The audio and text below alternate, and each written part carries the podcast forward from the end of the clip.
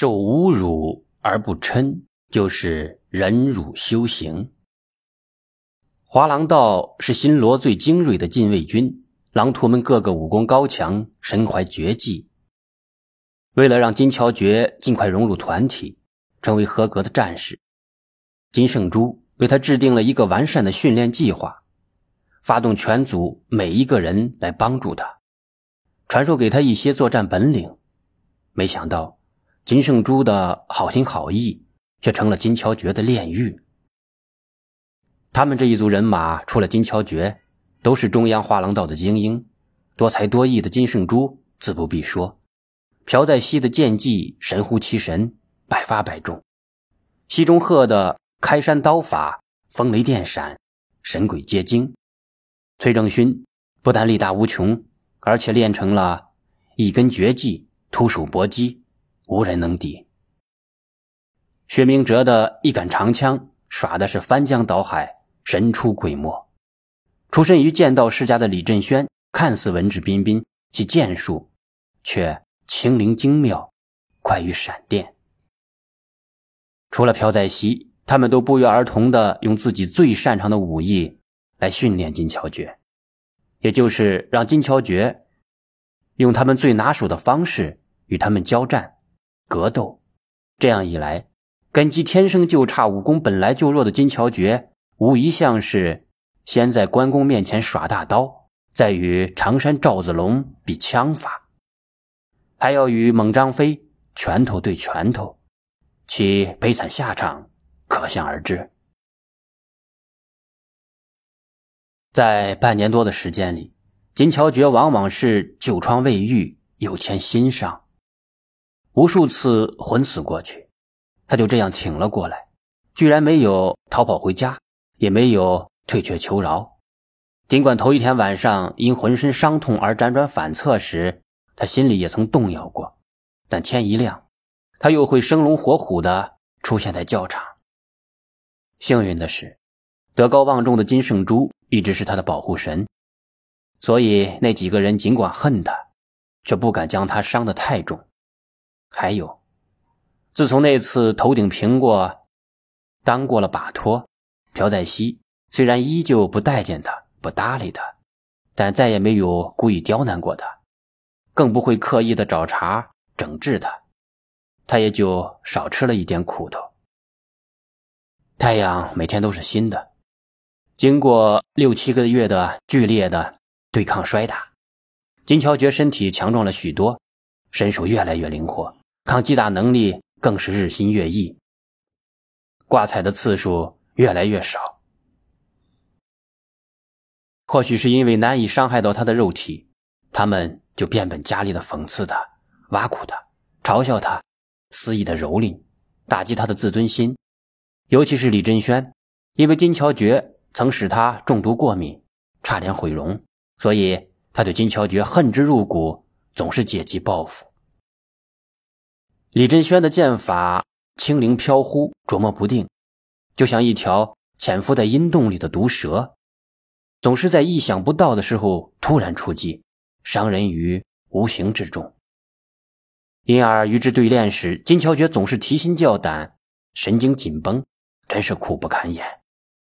久而久之，金乔觉的神经被他逼迫的异常灵感，像是条件反射，又像是直觉反应。每当李振轩突然发难之时，他总能下意识的躲避。数次落空之后，李振轩眉头一皱，计上心来，于是改变策略。用真真假假、虚虚实实的招式来戏耍金乔觉，如此一来，认真严肃的训练场俨然成了马戏团。被人当猴耍的当然是金乔觉。李振轩神出鬼没的剑尖，一会儿指指他的腿裆，一会儿划向他的前胸，或者轻佻的在他眼前挽一个剑花，或者侮辱性的拍击他的屁股。金乔觉被其花样百出的招数戏弄的是团团转，又羞又恼，却无可奈何，难看到了极点。三五个回合之后，金乔觉终于被激怒了，士可杀，不可辱。他脸色涨红，眼睛喷火，开始不顾一切的奋力反击，手中长剑猛然撞开李振轩调动性的剑锋，直取其咽喉要害。极度的愤怒激发了出极大的潜力，金乔觉的功力陡然之间提高了很多，剑招凶狠而又凌厉。或许是金乔觉的反击来得太突然，完全出乎李振轩的意料，仓促之间只能疲于招架，节节后退。一时间，主客易位。本来处处被动的金乔觉放手一搏，居然能咸鱼翻身。而李振轩因为精神准备不足，在这种拼命三郎打法的逼迫下，慌手慌脚，很是有些狼狈。然而，两人之间的武力、实力毕竟是巨大的差距。金乔觉的三板斧过后，李振轩很快就调整了过来，教场的态势也随之发生改变，主动权。再次回到了李振轩的手中。金乔觉觉得其经验尚且不足，丝毫没有觉察到自己的不利地位，依然在莽莽撞撞的进攻。他的无理打法也激起了李振轩的心头怒火，真的将金乔觉当成了战场上的敌人。李振轩使出了浑身的解数，拿出最强的本领，全力投入了拼杀之中。仇人相对。剑锋相争，不是你死，就是我亡。两个人打急了，都杀红了眼，招招都是狠招，招招都是杀招。但是金乔觉只攻不守，门户大开，无疑是自杀。果然，几个照面之后，李振轩用玉子诀的脚飞，把金乔觉手中长剑打掉，而自己的利剑顺势。向他的咽喉刺去。一刹那，所有在场观摩的人都吓傻了，金朝觉更是愣在了当场，不知道躲藏，不知道逃跑，眼睁睁的看着那道寒光凛凛的剑锋直奔自己的脖子而来。当啷啷！就在大家都认为金乔觉在劫难逃，必然要血溅当场，一命呜呼之时，一道锃亮的电光射向了李振轩的剑尖，强劲的撞击力迫使剑刺的方向发生了改变，擦着金乔觉的衣领，掠了过去。是金圣珠，只有金圣珠才有这般高强的飞镖本领，也唯有金圣珠随时随地的关注着金乔觉，能够在那千钧一发之时出手相救。第二天，金乔觉失踪了。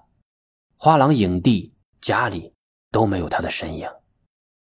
金圣珠他们把京城大大小小的酒肆旅馆都找遍了，也没发现他的行踪。任何人都没想到，年纪轻轻的他跑到寺院，跑到无相禅师出家的俊南寺去了。俊南寺位于金城城南，离金乔觉的家不远。本来他计划回家。不当狼徒了，是啊，与其整天在花廊道受气，还不如回到家里，守着妈妈平平淡淡的过日子。可是当他爬上了三花岭，看到自己家的院落，看到了房顶上的炊烟，并且似乎闻到了妈妈精心烹饪的饭菜的清香之时，他忽然听到了一种隐隐约约的钟声，俊南寺的晚钟，当。当，当，那钟声平和舒缓，徐徐在原野里飘荡着。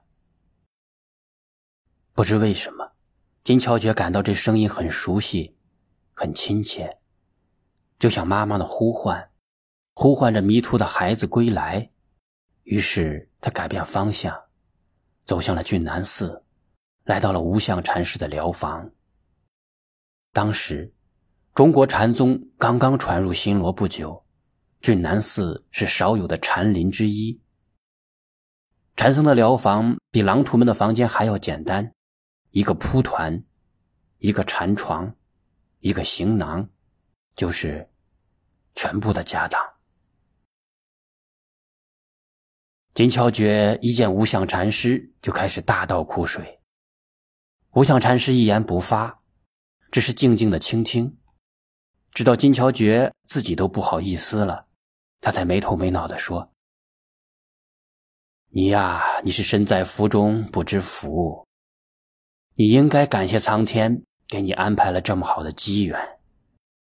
你应该诚心诚意的感谢李振轩他们。什么？我在画廊道的遭遇是难得的福气，我还要感激那些伤害我、折磨我、侮辱我的家伙们。”惊诧万分的金乔觉把嘴张成了大大的 O 形。无相禅师神态十分郑重的说：“他们不但是你人生旅途中的良师益友，而且很可能是你的救命恩人。”金乔觉简直有些怀疑自己的耳朵了，是我听错了，还是年仅二十五岁的无相禅师老糊涂了？无相禅师我行我素的继续说道：“在整个中央画廊道，没有人比你更幸运了。”金乔觉从床上跳了起来，冲着无相禅师合十鞠躬说：“求求你，无相禅师，你若再这样歪着嘴说话，我就彻底崩溃了。”无相禅师笑道：“那好，我来问你。”如果一个人毫无保留的将自己的拿手本领，以最快的速度，用最短的时间传授给你，那他是不是你最好的老师？金乔觉点了点头。无相禅师又说：“那么西中鹤他们几个，不是都将自己的绝技传授给你了吗？并且不厌其烦的陪着你练习？”金乔觉一撇嘴说道：“他们那样做是不怀好意，是为了找借口修理我、祸害我。您看，您看，这些都是他们留给我的记号。”他撸起袖子，挽起裤腿，露出了累累的伤痕。无相禅师说：“可是他们并没有真正将你当敌人对待，不然的话，以他们的身手。”你就是像小猫一样有九条命，也活不到今天。那是因为有金圣珠大哥一直保护着我，他们不敢太放肆。可是你想过没有，安排他们帮助你训练的也是金圣珠啊，他为什么要这样做？这个问题，金乔觉也想过很多次，一直没有想明白。无相禅师看他一脸茫然。又说：“你知道，华廊道是国家的精英武装，随时准备上战场厮杀。如果你刚刚加入华廊道就遇到了多事之秋，结果会怎样？”金乔觉慷慨激昂的说道：“华廊道的价值观念就是为国家和民族而生，为道义和理想而死。我金乔觉绝对不是贪生怕死之辈，甘愿为新罗献出生命。”越是不畏惧死亡的人，越不肯轻易放弃生命。你那是身体单薄柔弱，手无缚鸡之力，遇到战士，岂不是白白送死？所以，将你尽快的打造成合格的狼徒，是对你最大的保护。用我们佛家的话说，恶因缘也是好因缘。也就是说，哪怕是最糟糕的事情。也有积极的意义，也有可利用的一面。关键在于心窍通透，思维灵动，善于发现。聪慧的金圣珠就是巧妙利用了那几个人对你的误会，让你在最短的时间内学会了多种绝技。将来遇到战士，西中鹤他们传授给你的武技，他们与你对练的经验。以及你的抗击打能力，不但能够让你建功立业、改变命运，而且肯定能在危急关头救你的小命。所以你应该对他们心存感激，将来记得报答他们的恩情。若是从这个角度来看，的确有一定的道理。不过金乔觉仍然感到很委屈，咕咕哝哝的说道。如果仅仅是吃一些皮肉苦，我能忍受；可他们总是找一切机会侮辱我的人格，伤害我的自尊。金乔觉尚未说完，无相禅师就哈哈大笑起来，说道：“你小小年纪，鬼心眼倒是不少。小孩也要脸面，也有自尊嘛。而且我已经不是小孩了。好，就算你是大人，但是大人更应该全面的看问题。”若从我们佛门来看，忍辱为菩萨所必须修行的德目，乃六波若蜜之一。波若蜜你知道吗？就是到彼岸，也就是实现理想。佛教特别重视忍辱，要求修行人忍受一切屈辱，而且必须做到不愤怒、不结怨、不心怀恶意。金乔觉不以为然地说：“我又不是出家人，只要你接触社会，每一个人都必须学会忍辱。”说着，无相禅师从行囊中掏出一本经书。这本《佛说忍王般若波罗蜜经》，是释迦牟尼佛为国王安邦护国而说的。是入世之经，专门讲修忍的。入世必须先修忍，只有修忍，才能扩展人的度量，磨练人的心性。因此，他们讽刺你，他们讽刺你，挖苦你，也是在帮助你，帮助你修炼心性。修炼你的忍耐力。无相禅师看到金乔觉意欲插话，便摇摇手说：“你先听我说完。我不知道你是怎么理解英雄的。有人说，聪明秀出谓之英，胆力过人谓之雄。可是我认为这远远不够。真正的英雄，不但要有冲上云霄之志。”挤吞山河之势，而且还必须具备俯藏九州之量、包纳四海之心。无相禅师后面的几句话令金乔觉心潮澎湃。